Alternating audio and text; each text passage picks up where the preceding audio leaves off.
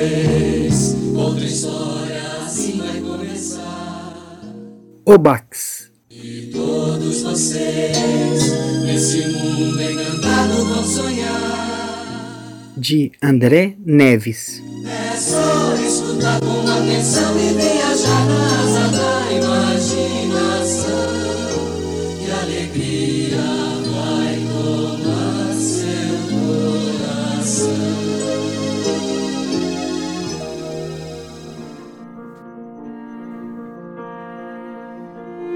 Quando o sol acorda no céu das savanas, uma luz fina se espalha sobre a vegetação escura e rasteira. O dia aquece, enquanto os homens lavram a terra e as mulheres cuidam dos afazeres domésticos e das crianças.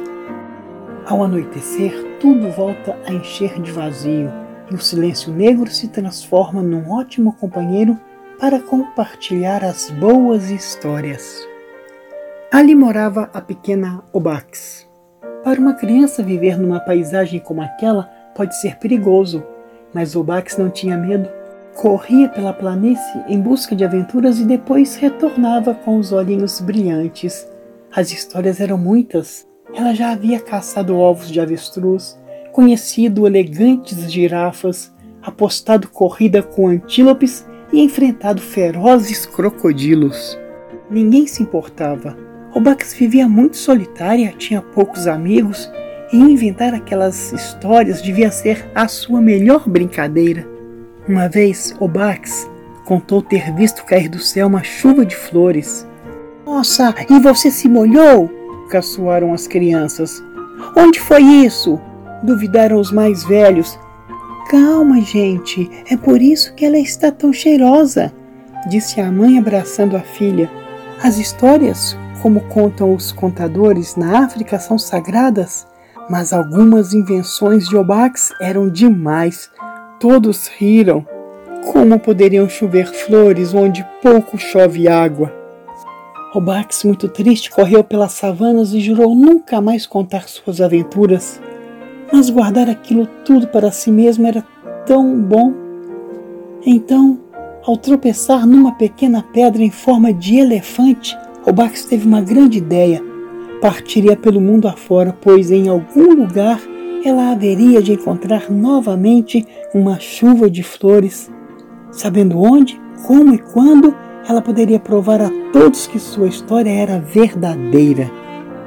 Claro, o trajeto seria lento, difícil e tortuoso se ela não tivesse pedido ajuda a seu grande amigo, Nafisa, um elefante que havia se perdido da manada e vivia sozinho pelas savanas. Seguiram por estradas de areia que pareciam não ter fim, subiram e desceram montanhas, atravessaram a nado rios e mares, conheceram também grandes aldeias e cidades. Obax e Nafisa viram chuva de água, chuva de pedras, chuva de estrelas, chuva de folhas quando o vento estava agitado, e nos lugares mais frios viram chuva de flocos de algodão. Quando perceberam, eles haviam dado a volta ao mundo e estavam novamente no ponto de partida, a savana, mas não encontraram sequer uma chuva de flores. Era madrugada quando regressaram à aldeia. Em casa, os mais velhos estavam aflitos com o sumiço de Obax, mas se fartaram de alegria ao vê-la entrar e contar as novidades. A menina tagarelava sem parar. Você deu volta ao mundo nas costas de um elefante? duvidaram os mais velhos. E ele veio com você? debocharam as crianças. Essa menina conta cada história, brincou a mãe, agitando os birotes em sua cabeça. Porém, desta vez, Obax não se entristeceu, nem poderia. Nafisa provaria tudo. Vamos lá fora, disse ela. Ao saírem da cabana, não viram nada, nem perto nem longe. Nem mesmo uma pegada se espalhava pela areia. Só havia no chão uma pequena pedra em forma de elefante. Você é mesmo boa de histórias, hein? disse o menino. Nós quase que acreditamos. O Bax ficou furiosa e com tanta raiva que enterrou a pedra no chão para que ninguém nunca mais zombasse de suas aventuras. Na manhã seguinte, um bater de asas chamou a atenção de todos. Milhares de pássaros riscavam o céu das savanas. No lugar onde Obax havia enterrado a pedra, havia nascido um imenso baobá. Mas não era um baobá como os outros, era grosso e forte como um elefante. Seu tronco enrugado parecia estar desenhado em pequenos detalhes. Sua copa estava repleta de flores coloridas e pássaros nunca vistos por ali.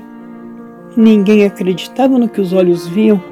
Quando a pequena Obax se aproximou da árvore, os pássaros bateram asas numa agitação tão forte que as flores começaram a cair, enchendo os olhos da menina do mais puro brilho. Era uma chuva de flores que forrou a aldeia com um tapete de pétalas perfumadas.